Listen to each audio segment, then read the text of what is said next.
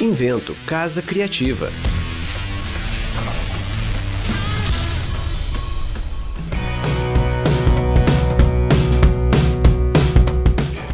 Esse é mais um episódio do podcast que conversa com quem faz a diferença e diferente a gestão e conexão de algumas das marcas mais relevantes do mercado. Meu nome é Cristiano Coelho, fundador da consultoria Liga Connected Branding, e esse é o Deu Liga.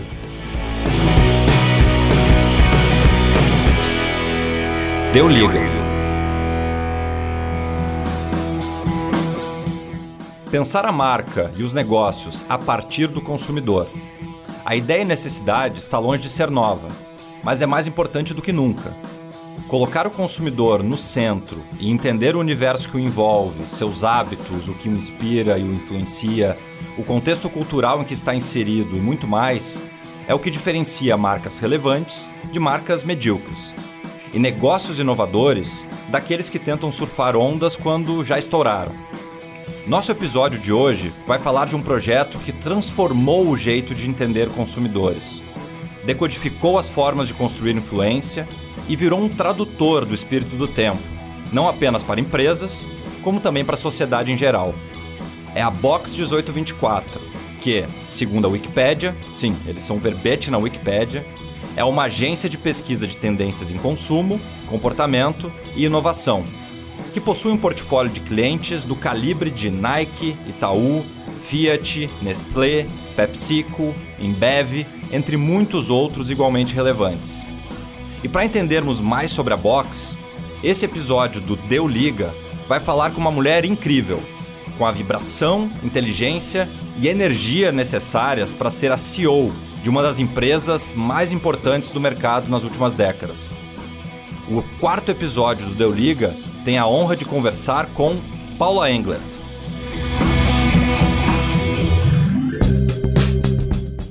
Bem-vinda, Paula. Obrigada, Cris. É um prazer enorme estar, estar com vocês. É muito, muito, muito delícia. Obrigada por essa generosa introdução. Uma delícia. Obrigada pelo convite.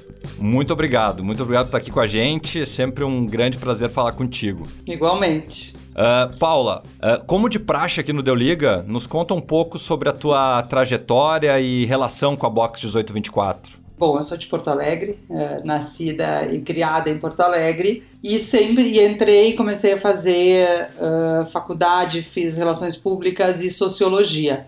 Só que quando eu estava no colégio ainda, eu era a colega de aula do Roni, fundador da Box. Então nós éramos amigos de colégio durante o tempo ali depois quando fomos para a faculdade e tal, a gente nunca mais se viu. Eu fiz uma formação muito voltada sempre para comunicação, então trabalhei alguns anos na Gerdau, trabalhei um pouquinho na RBS, o pacote clássico de um gaúcho, assim, digamos. Uhum. Nunca trabalhei nas agências de publicidade. E numa transição que eu fiz para buscar novos caminhos, eu acabei me encontrando com o Roni na Claro, na época. O Roni trabalhava na DCS, cuidava da conta da Claro e eu estava trabalhando na Claro.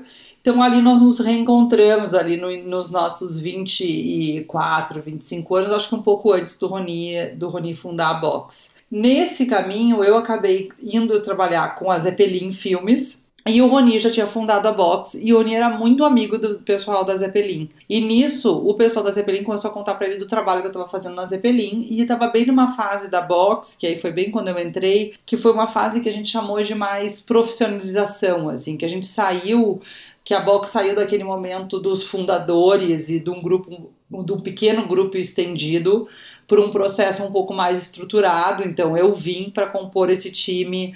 Então entrei como gestora de projeto e novos negócios e fui crescendo dentro da Box a partir daí e eu sempre fiz a minha carreira mais focada realmente nessa área mais comercial e de relacionamento. Então, era exatamente a necessidade da box na época. Ficamos um tempo namorando e acabei tomando decisão de não só aceitar a proposta, como me mudar para São Paulo. Então, foi o momento que eu saio de Porto Alegre e venho para São Paulo, onde estou até hoje. Muito legal. Bom, eu, tô, eu percebi que involuntariamente esse programa está sempre falando de. Em algum momento ele fala de taquara, né? Porque tu falou de uma coisa que me lembrou sobre o caminho clássico do, do, do, profissional, né? Que começa em Porto Alegre. E eu acabei não fazendo esse caminho, né? Eu acabei pulando de taquara direto para São Paulo, né? Tu falou, eu me lembrei, pô, eu acabei não.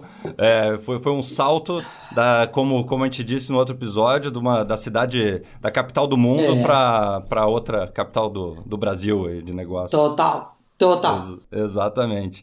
Bom, eu conheci o Roni, uh, que foi um dos fundadores, né, como tu falou, da Box uh, 1824, uh, ainda na Olímpicos, né, que foi uhum. um pro, num projeto que acabou culminando com o lançamento do Olímpicos Tube que entendo eu foi meio que um, um marco ali no início da história da, de vocês, né? Na época, até como disse a Amina, a Amina Sad da Nós no, no nosso primeiro episódio. Querida Amina. A Amina é uma queridona. É, vocês representavam um movimento meio de contracultura na propaganda. Nos conta um pouco sobre esse ciclo inicial e, e sobre quais foram as inovações que a Box trouxe ao mercado naquela época. Claro. Não, realmente o Olímpicos Tube foi, talvez ele seja. Ele é o nosso marco inicial, assim. Ele é o primeiro projeto da Box que virou uh, algo tangível, o que para nós até hoje é uma alegria quando acontece, então é um grande desafio. Na época, Cris, não se falava no Brasil em tendência, acho que essa é a primeira questão. E as empresas que existiam, principalmente de pesquisa, eram aquelas empresas super tradicionais que olhavam, que faziam pesquisas em sala de espelho, que traziam uma pesquisa quantitativa então não tinha ainda um olhar genuíno para as pessoas e para a cultura. Eu acho que esse talvez seja um, um, um marco que a Box inaugura, que é olhar para as pessoas, olhar para a cultura e fundamentalmente entender a questão da cadeia de influência. Como é que as pessoas formam as suas opiniões? Como é que se mapeia um comportamento? Como é que se mapeia uma cultura? E a Box inaugura esse olhar. Então, eu acho que naquele momento era uma coisa muito diferente do que a gente conseguia encontrar no Brasil. Quando a gente cunhou e depois foi premiado no Exomar em 2005, falando de alfas, betas e mainstream, quando a gente inaugura essa lógica, isso foi muito poderoso para o mercado, porque na época a gente falava muito daquela coisa do formador de opinião, do trendsetter, mas entendendo isso de uma forma mais hegemônica, digamos assim. Então, se eu uhum. tinha, Cris, teu nome como um trendsetter, eu ia te chamar para fazer um trabalho de refrigerante, de tênis, de carro, com, achando que tu poderia opinar nessas coisas da mesma forma. E quando a gente qualifica este cara, apelidando-o de beta, que hoje uh, acabou virando uma expressão do mercado, dizendo que a gente tem que olhar qual é o lugar de fato de influência desse cara e como é que ele forma o seu repertório e como é que ele traduz e dissemina essa informação. E isso se dá não só por área de interesse, mas também por renda, pela tua capacidade de consumir. O que que tu consome e com o que tu compara. Então, o que a gente chama, por exemplo, de uma beta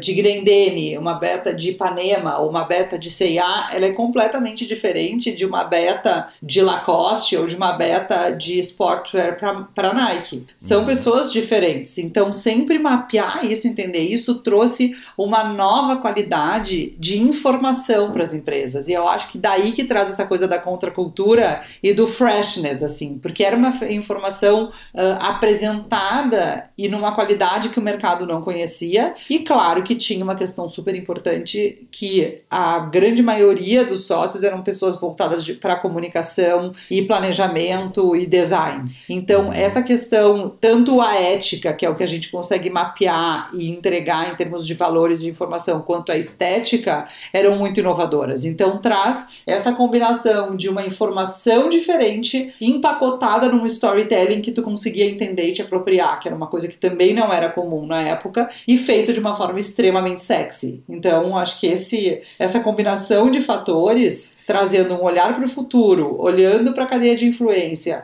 e claro, na época, como a gente fazia muito trabalho de jovens, o que a gente chama de entrevistador igual entrevistado. Então, era um grupo de jovens falando sobre jovens, um grupo que estava 100% inserido naquela cultura, vivendo aquele momento e traduzindo e disseminando aqueles conceitos para as grandes empresas do mercado. Então, acho que essa combinação trouxe um frescor e trouxe muita informação relevante para aquele momento. Muito bacana. Uh, eu, é, eu, eu, eu escutei uma história uma vez, não sei já se já não é uma, uma lenda urbana, né, pela, pela, pela relevância que a, que a Box criou, uh, mas seria uma história do início desse ciclo, relacionado a meio que um insight que o próprio Roni teve, né, participando de alguns processos uh, muito tradicionais de, de tentativa de imersão no entendimento de consumidores, de sala de espelhos, etc. E que num determinado um desses projetos, né, uh, se permitir no pós, no pós-processo ali se conectar com esses consumidores no mundo real deles, ele percebeu que ali a história da pescaria, né? Essa história Te é muito conto. boa. Não, Me conta, é, por favor, é essa história é incrível.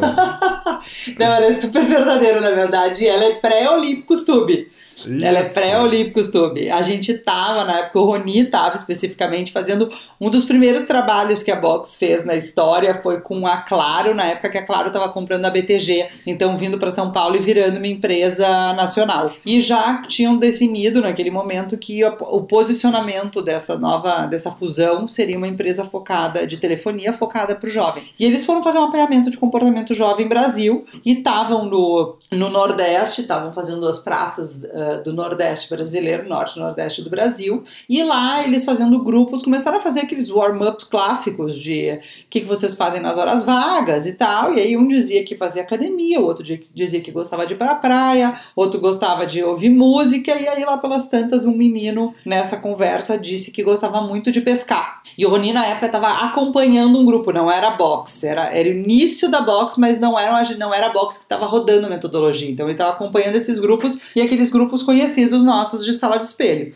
E aí, quando esse menino falou que gostava de pescar, o Rony assistindo isso do outro lado do, do espelho, a galera do grupo começou a chorar de rir, mas aquelas coisas de ataque de riso coletivo de jovem, assim. E o Rony ficou intrigado com aquilo. E a mediadora, que era mais velha, era uma paulista, começou a então tentar aprofundar aqueles pontos. Então, de tempo em tempo, ela voltava pro menino e perguntava: ah, e Tu, fulano, que gosta de pescar, gosta de pescar com quem? Com teus pais, com os teus amigos?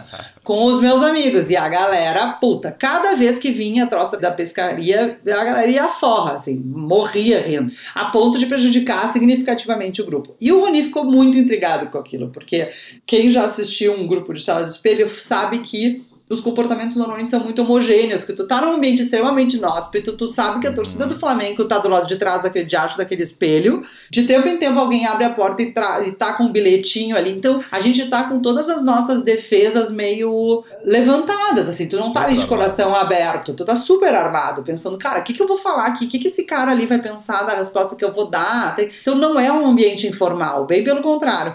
Então eles começaram a ficar muito intrigados com aquele comportamento daquele menino, como é que ele tá fazendo fazendo isso aqui, a galera tá rindo dele, o que que tá acontecendo? E vai, pesca com os amigos, depois perguntou uh, onde é que ele pescava, ele disse que pescava no Pesque Pague, e só piorava o troço, e aí era uma risadeira, e aí naquele dia o Rony foi fazer uma coisa que acabou virando uma metodologia da box, que a gente chama de invasão de cenários, então tu vai para os lugares onde tu acredita que aquelas pessoas com as quais a gente está tentando entender vão estar, e a partir daquela observação tu começa a conversar com as pessoas, e depois depois de meia hora num lugar lá, ele entendeu que pescar na época era uma gíria dos jovens para fumar maconha, de pescaria, como se fosse o caniço, assim.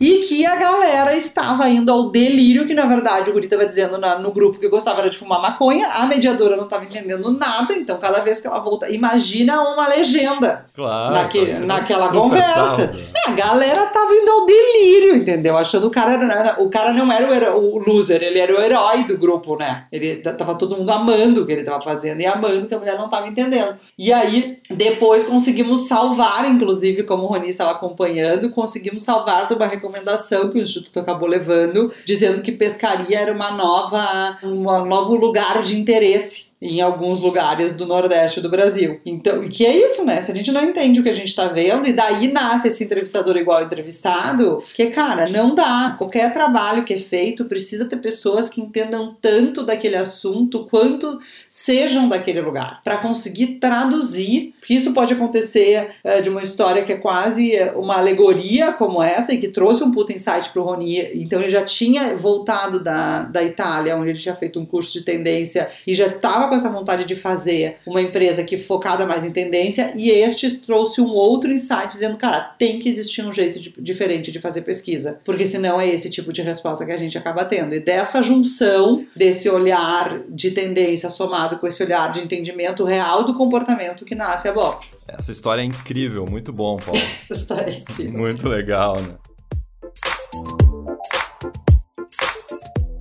Bom, tá, e, de lá para cá, né? Como é que a box, uh, de maneira geral, evoluiu? Quais são as, as premissas uh, fundamentais que acabam guiando o trabalho de vocês, né? Em, em, em, essência, o que, que a box se propõe hoje a fazer e como é que ela tem feito? Acho que as premissas, Cris, elas chegam, elas seguem muito parecidas, mas elas hoje demandam mais da gente, digamos assim. Essa questão do beta, alfa, beta e mainstream, que a gente chama, ele, ele essa metodologia, lógica, esse olhar, né, para a sociedade, ele está cada vez mais atual. Então, entender que existe lá em cima no topo ou, no, ou em nódulos mais específicos dessa rede de influência estão os alfas, que são pessoas mais criadoras e mais e que entendem mais profundamente de um assunto. Depois existem os betas, que são os grandes tradutores, curadores e disseminadores de informação, e o mainstream, então isso para nós continua super atual. A gente vê que cada vez mais ao longo destes 15 anos, né? Porque a Box tem 15 anos, o que a gente vê é que a gente viu a comoditização da informação acontecer. Quando a gente começou, a gente não tinha todo esse universo de, de troca e de redes que a gente vê hoje. Então a informação virando um commodity, ela fez com que esse entendimento de quem é o beta tenha se sofisticado muito, porque todo mundo sabe muito de muita coisa. Então, entender quem realmente é um influenciador, quem realmente é alguém que traduz e dissemina uma informação que é relevante e nova, ficou mais difícil. Então, a questão do entrevistador igual entrevistado, ela segue sendo super relevante. Então, os hunters de betas e quem realmente consegue entender isso e, e mapear esses caras aumentou a sofisticação. O olhar de futuro ele hoje para nós é dividido em dois, então a gente fala de tendências e futuro, a gente não trata as duas coisas no mesmo lugar, porque com a velocidade de transição do mundo, olhar para o futuro é olhar cinco anos para frente. Então, antigamente, quando tu fazia um trabalho de tendências, tu conseguia com mais facilidade mapear 5, 10 anos. Hoje são metodologias e são olhares que se coloca que são diferentes. Então, entender uma tendência que é alguma coisa que vai acontecer de hoje até quatro anos e entender futuro, que é um quatro mais, digamos assim, são coisas diferentes. Mas o que mudou hoje em dia, mais do que tudo, é a necessidade de estar com o nosso cliente na hora de implementar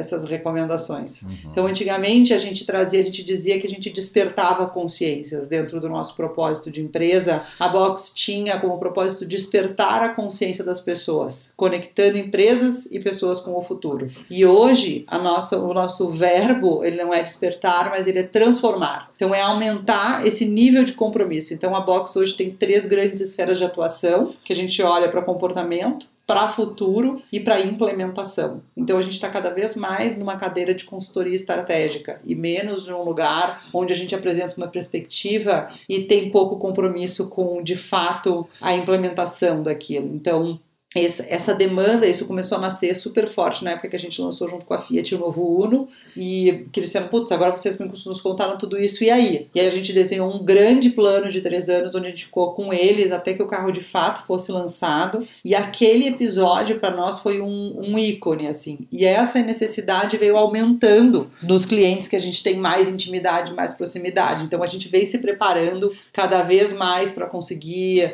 que os resultados consigam desembocar no business num business plan, num novo modelo de negócio, numa perspectiva sempre mais tangível do que menos uh, simplesmente estratégica, sabe? A gente está cada vez mais desenhando o conceito, a estratégia e a tática junto com o cliente. Mas claro que a gente vai saindo num momento de ser protagonista, que é no momento que a gente consegue desenhar e apresentar essa perspectiva e desenhar esse caminho e essa possibilidade estratégica, quando a gente transforma estratégia em negócio e negócio na tática, a gente já está junto com clientes e parceiros. Legal. É, quando tu entende hoje essa, essa lógica de jornada, né, de, de, É de isso. marca, de consumidor, ah, de uma forma tão 365, né, ah, a gente traz uma integração, uma necessidade de integração cada vez maior, né, entre, entre a marca e negócio, né, e com ciclos cada vez mais curtos que tem que estar medindo e, e, e conseguindo se adaptar, né. Então, acho que faz total sentido. Uma outra coisa que tu falou, Paula, ainda nessa, nessa, nessa pergunta, né, tu falou sobre a questão da, da lógica de influência, né, de alfas, betas, mainstream, né? Ah, e eu acompanho muito o trabalho de vocês, a gente tem, tem uma relação aí de longo tempo, né? Por N projetos em empresas das mais distintas. Ah, e eu tenho acompanhado que isso também evoluiu, né? Houve uma evolução nessa lógica que antes ela era mais linear, mais, mais visualmente na lógica de uma pirâmide, né? E que vocês evoluíram hoje para uma lógica mais de rede, né? Que é uma coisa um pouco mais, mais descentralizada, diluída, é menos linear, né?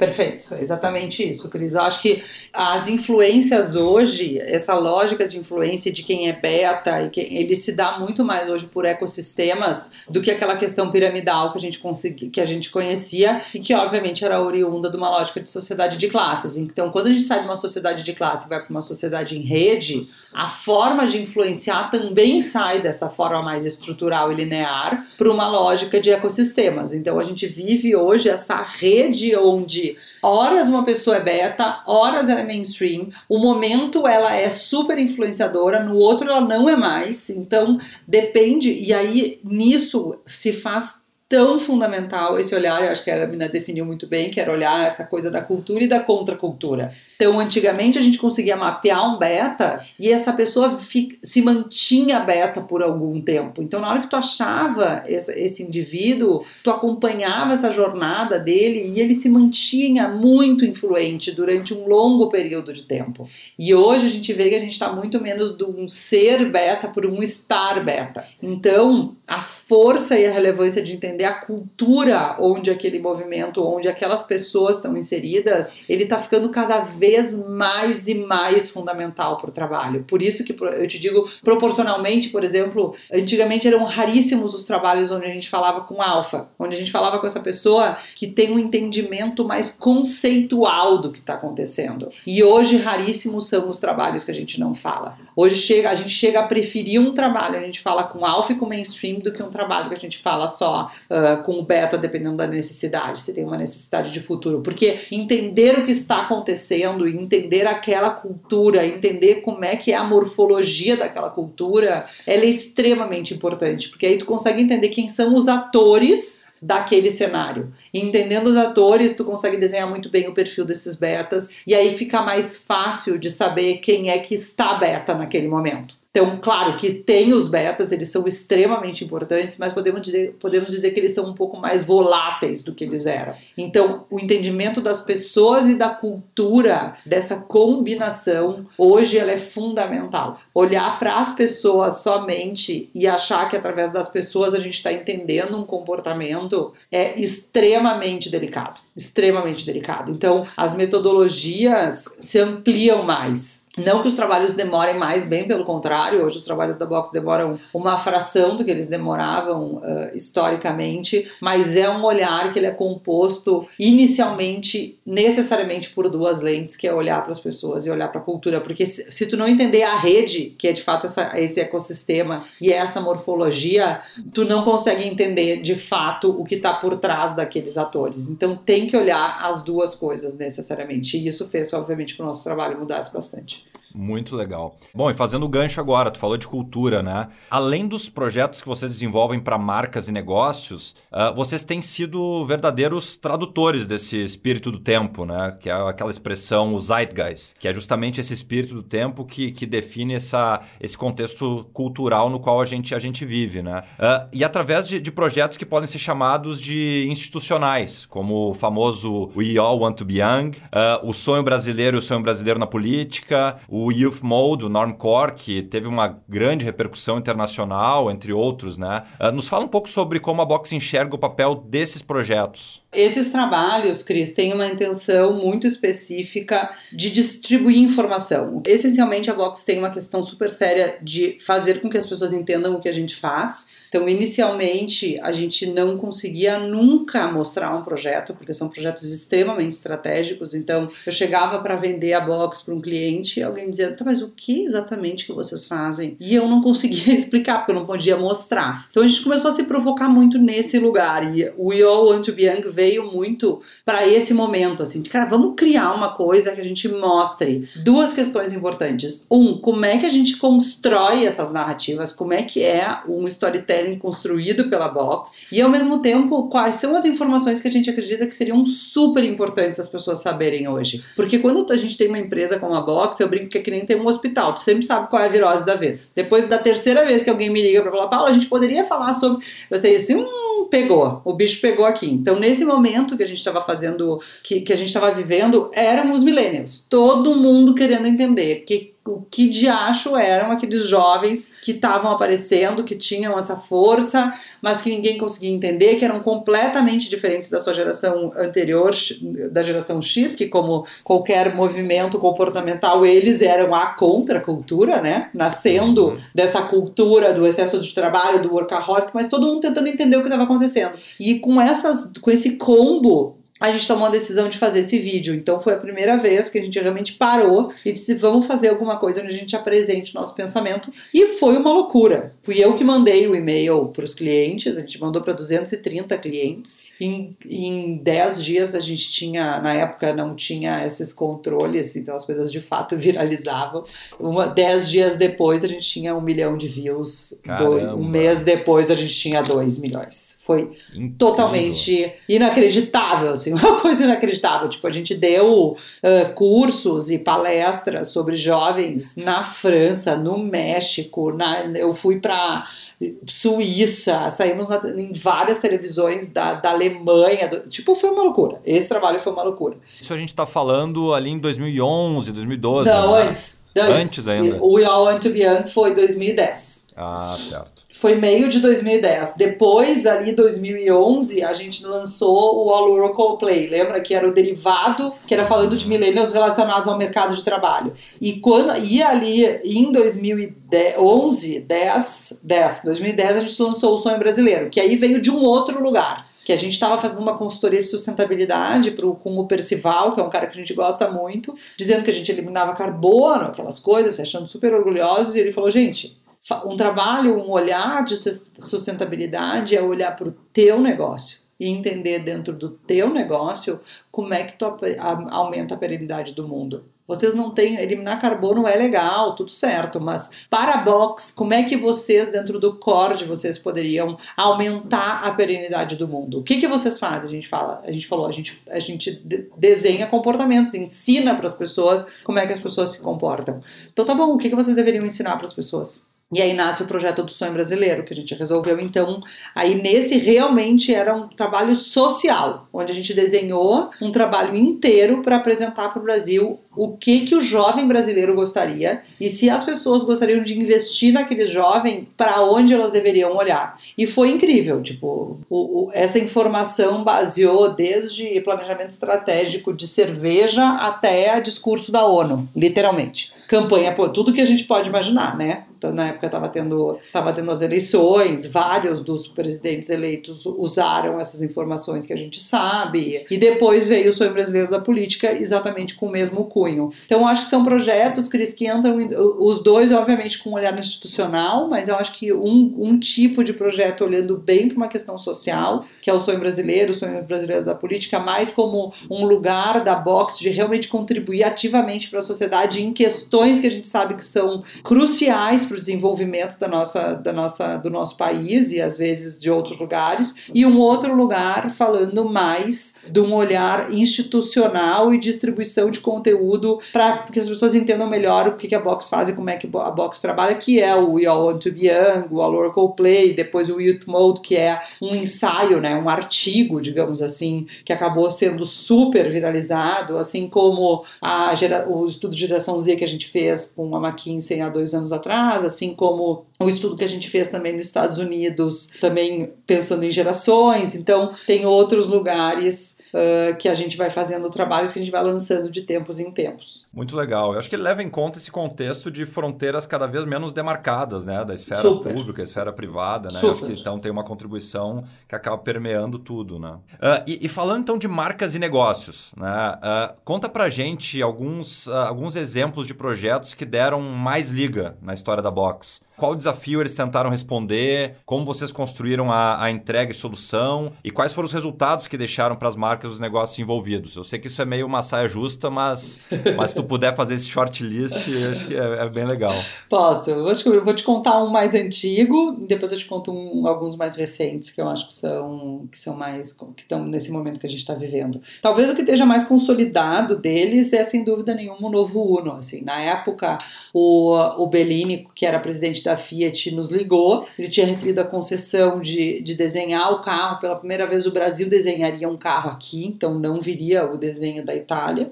Ele nos ligou e disse: gente, eu tenho uma enorme oportunidade aqui e gostaria muito de contar com o apoio de vocês para isso, porque nós precisamos de um ponto de partida. Eles sabiam que seria um carro uh, de entrada, mas era isso. Assim. E um carro, para os que não sabem, demora cerca de 3 a 5 anos entre o momento que tu diz vamos fazer o carro até a hora que o carro está à venda na concessionária. Então tinha um desafio aí que era fazer um carro de entrada, um carro que vinha com a intenção de ser o carro mais vendido do Brasil, para bater o Gol, Uh, que era uh, há 10 anos seguidos já o carro mais vendido do Brasil, e, mas que trouxesse essa percepção de inovação, de jovialidade, de frescor. Então tinha um lugar aí super complexo. E a partir daí nós fizemos uma jornada com eles, que foi desde, obviamente, trazer o conceito e a oportunidade, depois traduzir esse conceito num desenho mesmo, depois refinar esse desenho, depois entender é, o que, que, tinha que ter dentro do carro que, que, que condissesse com a parte de fora, que trouxesse essa percepção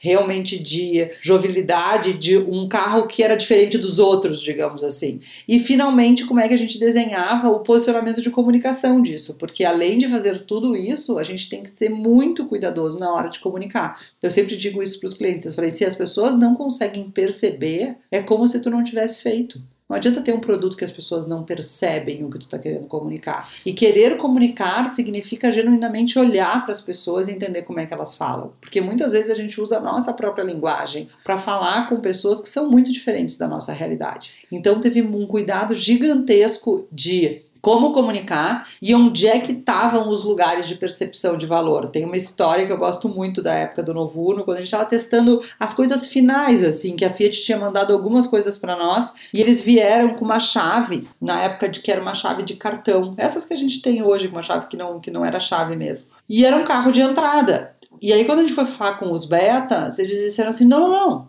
eu quero a chave mais bonita que vocês tiverem, mas não tira a chave. Porque o meu sonho, quando eu compro, na hora que eu comprar um carro, é botar na mesa quando eu chego no bar para encontrar com meus amigos, quando eu chego num jantar, quando eu chego no escritório, é botar em cima da mesa minha carteira, meu celular e a chave do meu carro. Então me dá uma chave. E isso são coisas que, dependendo se tu não é um beta, se tu não tem essa percepção, passa batido. E isso traz um puta senso de orgulho, porque a chave é de fato aquele ícone daquele momento que tu comprou um carro novo, né? E, é, e são nesses detalhes que tu consegue chegar no resultado que a gente depois chegou com eles, que é de fato ter o carro mais vendido do Brasil. O, o novo Uno trouxe uma revolução no, no, no setor automobilístico no Brasil, um carro completamente diferente do que tinha no mercado até então, com uma paleta de cor, porque tinha uma questão super forte dessa coisa do de, de olhar o carro reconhecer o carro com facilidade. Então a, a, estratégia de cores também foi uma coisa que a gente foi construindo junto, que saíram dos insights do consumidor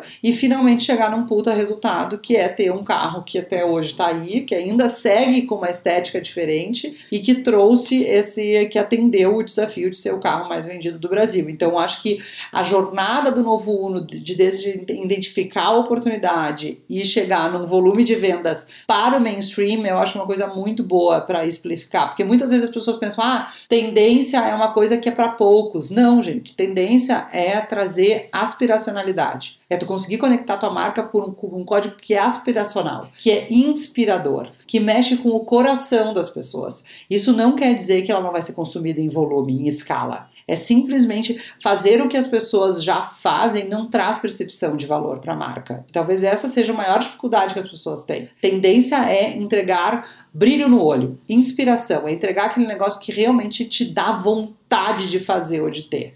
Então, fazer coisas conectadas com o volume diminui muito a tua capacidade de diferenciação de marca. Então, acho que esse lugar do novo Uno é super legal. Muito legal, não só o case, mas esse, esse conceito que tu traz aí, muito rico. E eu acho que tem dois cases super legais, Cris, que é um eu gosto muito, que ele é super atual, que é o trabalho que a gente fez com a Nike no ano passado, nos dois últimos anos, na verdade, que se consolidou bem nesse ano, principalmente na Copa do Mundo uh, feminina, que foi trazer, a gente vem falando muito com a Nike do Brasil sobre essa questão das mulheres, então a gente tinha feito um trabalho para entender mulheres com, mostrar para eles a relação das mulheres com o esporte, apareceram coisas super importantes. A gente resolveu focar esse trabalho em, na, em mulheres e futebol futebol. E a partir daí se desdobrou toda essa estratégia da Nike de realmente investir no futebol feminino de uma forma muito diferente. E aí culminou na Copa do Mundo esse ano. Então, primeira vez que a Copa do Mundo foi de fato uh, televisionada, né, na TV aberta, em escala, todo mundo torcendo. Então, e com e a estratégia por trás disso tem muitas coisas que a Box foi junto com a Nike desenhando. Então, foi um ano para nós muito feliz assim nesse ponto. E um outro ponto que que é parecido com esse é o trabalho que a gente fez com o Google no início do ano sobre a, toda a população LGBTQIA+, onde eles queriam que a gente ajudasse eles a entender como é que eles entravam, principalmente no movimento da parada, eles são patrocinadores da Parada Gay de São Paulo, e como é que eles entravam nesse momento com um lugar de muita relevância para realmente ajudar o movimento LGBTQIA+.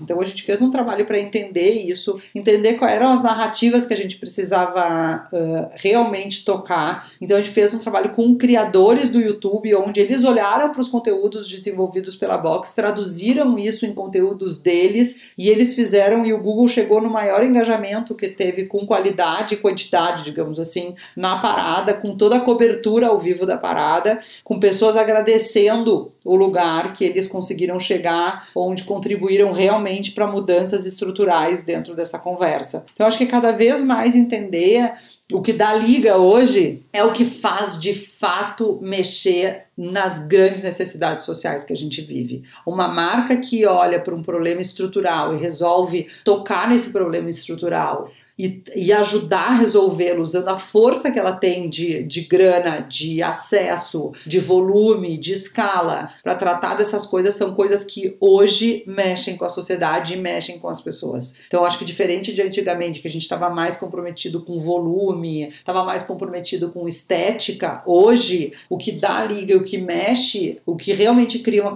conexão genuína com marcas e sociedade são questões mais estruturais. Então, olhar para isso e se para dispor a mexer nessas coisas, mexe muito com o coração das pessoas. Legal, muito legal. É, quando a gente pensa, acho que na, nessa evolução aí da construção de marca, do branding, né? Hoje a gente fala como é. as marcas elas conseguem uh, se mostrar parte de um ecossistema de valor, né? Perfeito. Como é que elas são parte atuantes, ativas uh, de, de, um ecossistema de valor que está trazendo uh, algo que é uma demanda que a, que a sociedade tem mostrado. Eu acho que é bem isso que tu fala e, pô, concordo super, super.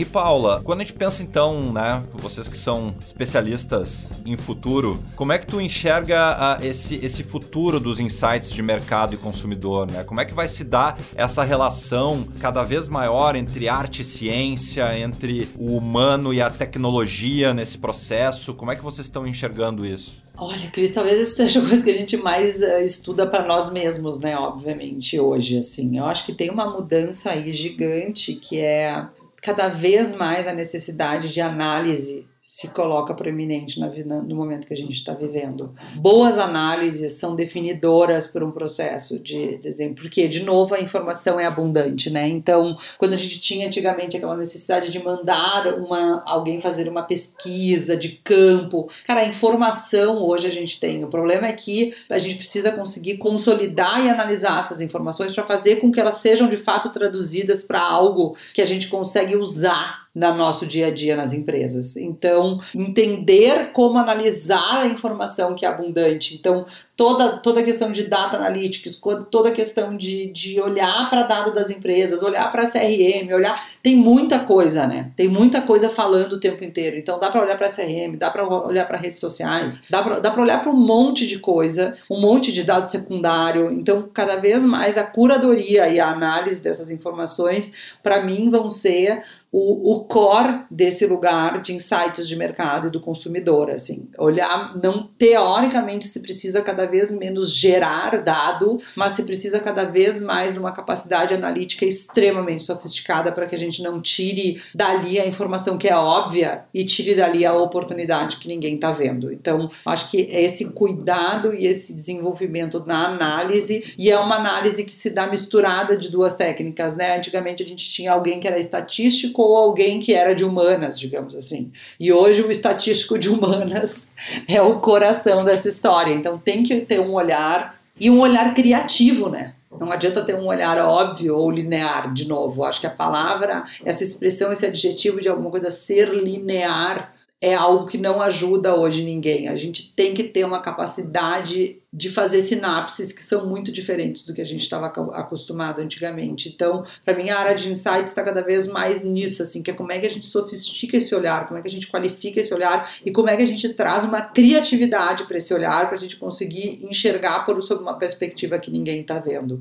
E, fundamentalmente, fazer essas relações, porque a gente, por exemplo, quando estuda trends, a gente estuda invariavelmente arte e ciência, por exemplo. Eu gosto muito dessa dupla que tu colocou. A gente sempre olha para a arte e sempre olha para a ciência porque a mistura dessas coisas é que traz esses lugares, essas conexões que ninguém ainda está vendo, mas que, que já estão em alguma medida, são lugares que atendem demandas latentes das pessoas, mesmo quando as pessoas não têm a consciência da sua demanda. Então a ciência acaba trazendo essas questões e a arte tem o mesmo papel. Olhar para música, olhar para arte contemporânea, olhar para cinema, sempre esses lugares trazem e pautam questões que a gente que ainda não estão, que não ganharam escala na sociedade, mas que vão ganhar escala na sociedade. Então, esse olhar é fundamental para essas duas disciplinas. E a questão, Cris, do humano e da tecnologia talvez seja o que eu mais uh, penso e falo sobre isso. Eu acho que ao longo dos últimos cinco anos, dez anos, existe, existiu uma grande confusão onde as pessoas associam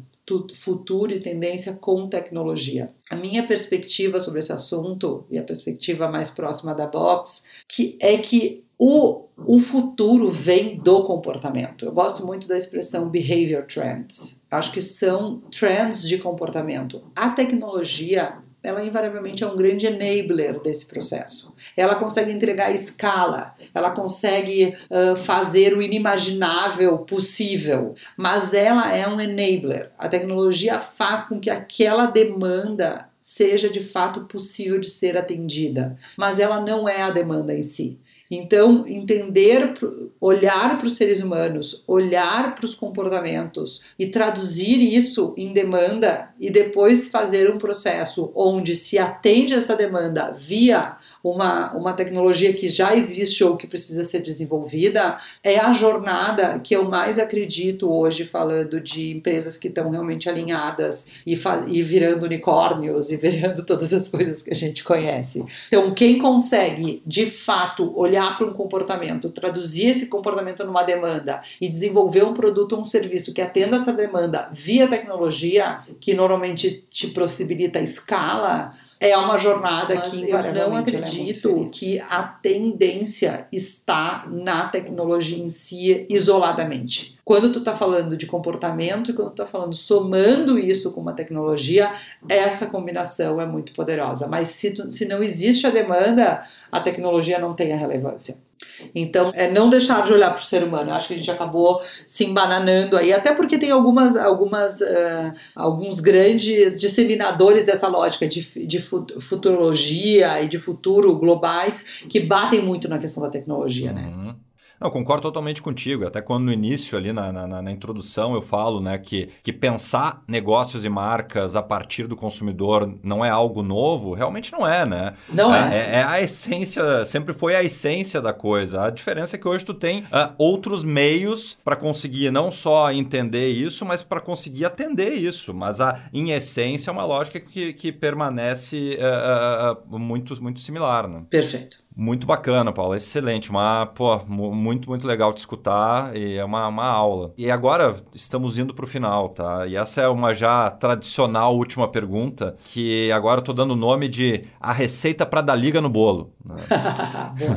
é, tu sabe que sempre tem que ter um trocadilho aqui nesse. nesse que senão não, não, senão não, não, é o Cris, né? Se, senão não é o Cris. Uh, qual seria a tua lista das premissas mais importantes que, que empresas e profissionais de marca devem levar em conta? para realmente atuarem a partir do consumidor? Bom, eu vou, eu vou fazer uma sequência com a, com a, de cima e depois eu te digo as outras, tá? Uhum. Eu acho que a primeira, a, a, coisa que tem mais a ver com, principalmente com o que a gente estava fazendo antes, e que talvez seja a grande confusão que a gente vê hoje acontecendo, é que as empresas falam muito de transformação digital associando isso à tecnologia e não a mindset. Talvez a questão mais séria que a gente tem que entender hoje é que o mindset mudou a cultura mudou e as empresas não. Então, a cultura que rege e que organiza as, a sociedade que a gente está inserida hoje, ela está alocada inteira num outro lugar a, a, percepção, por exemplo, o valor, a reputação das marcas hoje é construída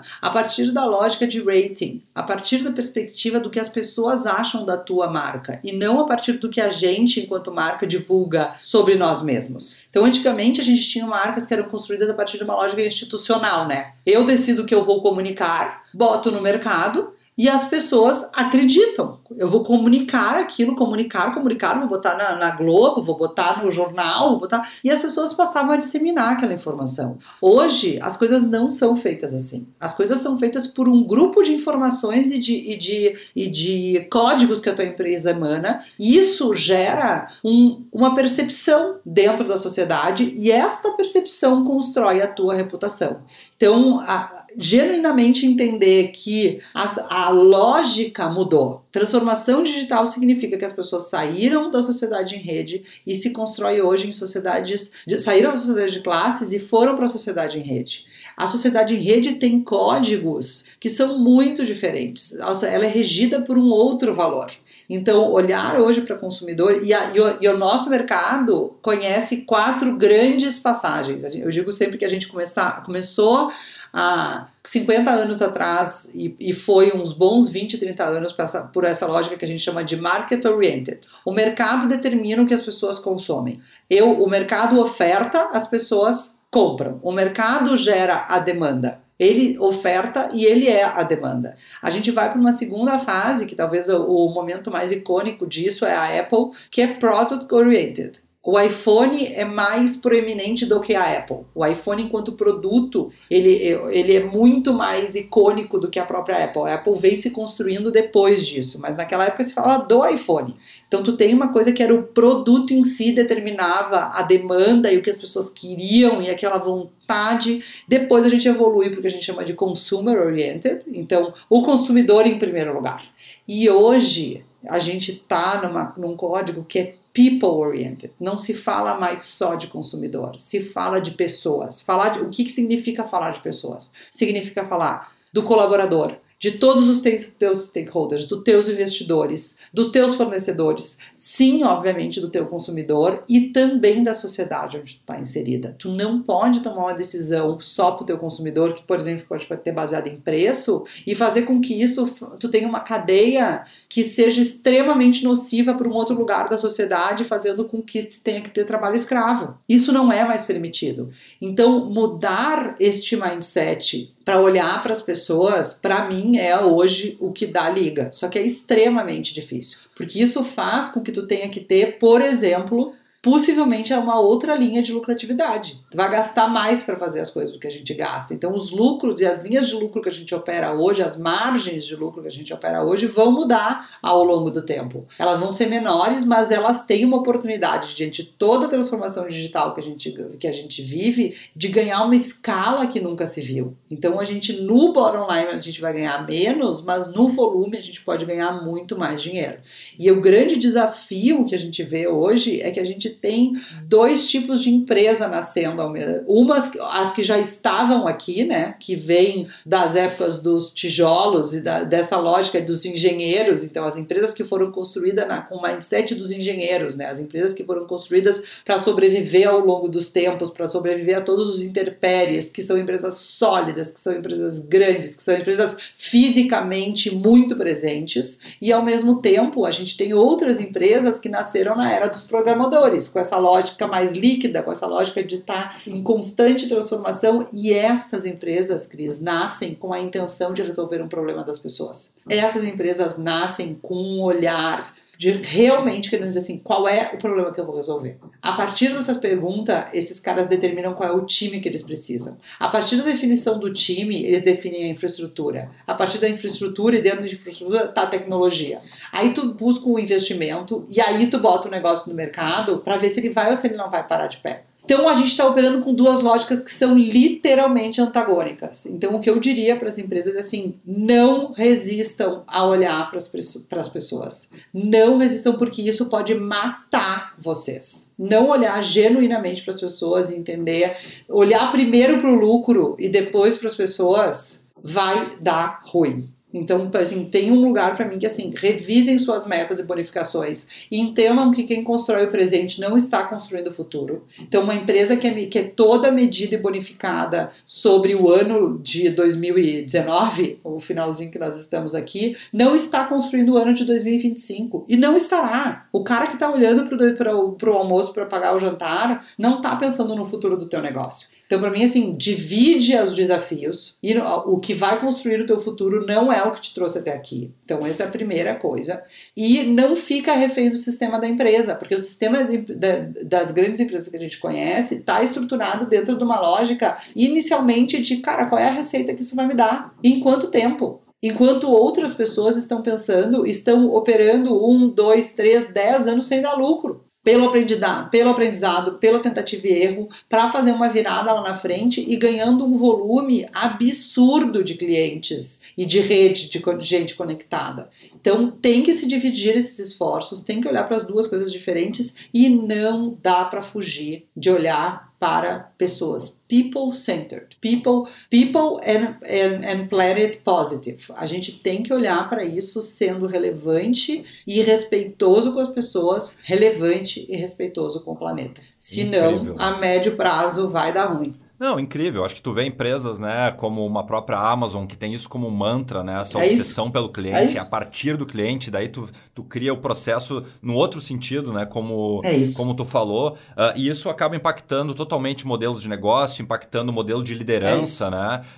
Uh, tô lendo um livro muito bacana agora sobre Leadership 4.0, uh, que fala um pouco sobre justamente isso, né? A gente está indo de, de, de lideranças que, de, diretivas para lideranças conectoras, né? Que são, é isso. vão ser conectores, conectores de, de, de, de redes, conectores de talentos, de, uh, de entender todo essa, esse ecossistema e conseguir serem uh, enablers de toda essa análise dos caminhos que as coisas devem seguir. Então, pô, muito, muito bacana. Não, eu acho que esse ponto que é maravilhoso. Para mim, é isso que muitas empresas não se deram, não se deram conta ainda o valor tá na quantidade de pessoas que tu tem contigo. Esse é o valor.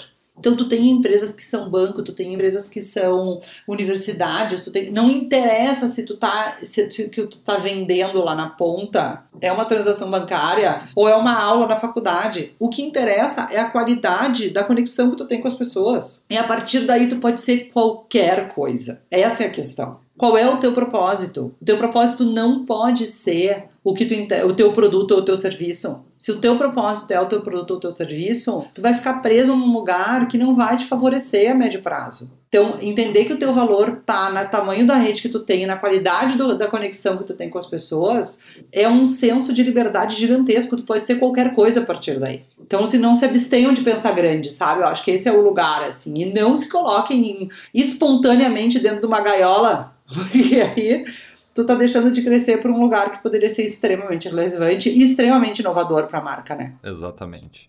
Paula, nosso tempo está se esgotando. Muito obrigado. Dessa vez a gente não encontrou o Michael Jordan. mas a inspiração foi a mesma, né? Para quem não sabe, uma vez a gente foi a Portland apresentar um projeto de Nike Sportswear, né, pro VP global de Nike Sportswear, o Gino, um cara que eu admiro pra caramba. É, e quando a gente estava se preparando, a gente estava almoçando no restaurante lá da Nike para funcionários. E quando a gente olha pro lado, na mesa do lado, tá o Michael Jordan sentado na mesa do lado, né? E, e daí quando eu olho para trás, tem uma pessoa que eu não vou citar o nome, porque eu não sei se ela tá querendo essa, essa exposição, mas é uma pessoa incrível uh, que, que trabalhou já muito com a box. Eu olho para trás, ela tá, ela, ela tá chorando, ela tá assim, olha, em prantos, porque ela tá vendo o Michael Jordan ali a dois metros dela, e ela. E daí, e daí tinha aquela regra, né, que funcionários não, não, não é recomendado não que se tire. Não pode tirar foto com, com atletas, porque querendo ou não, a gente faz parte de uma mesma dinâmica de trabalho e tal. Mas eu fui obrigado ali lá falar com ele e dizer, cara, olha o estado da menina, né? Por favor, né, seu Michael? cara, foi, foi incrível. Foi um grande dia. O problema foi daquele um dia foi dia. se recuperar para fazer a apresentação depois recuperar o equilíbrio emocional da, da emoção de se dar conta, de se deparar com o Jordan no almoço, depois ir lá e fazer a apresentação. Sorte que deu tudo certo. Deu tudo certo. Paula, muito obrigado, foi incrível. Foi uma ah, delícia, Cris. Muito legal mesmo. Valeu. Obrigada, queridão. Um beijo, viu? Grande beijo.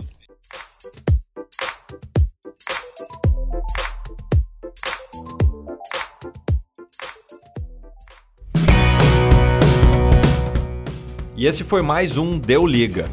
Nos próximos episódios, vamos continuar buscando histórias inspiradoras de pessoas que estão fazendo a diferença e diferente a gestão e conexão de marcas relevantes do mercado. Assine o podcast no seu agregador favorito, como Spotify, Castbox, Anchor, iTunes, Google Podcasts e outros, e em breve teremos mais um episódio. Gostaria de fazer um agradecimento especial para Invento Casa Criativa, super parceira na produção desse projeto. Deu liga!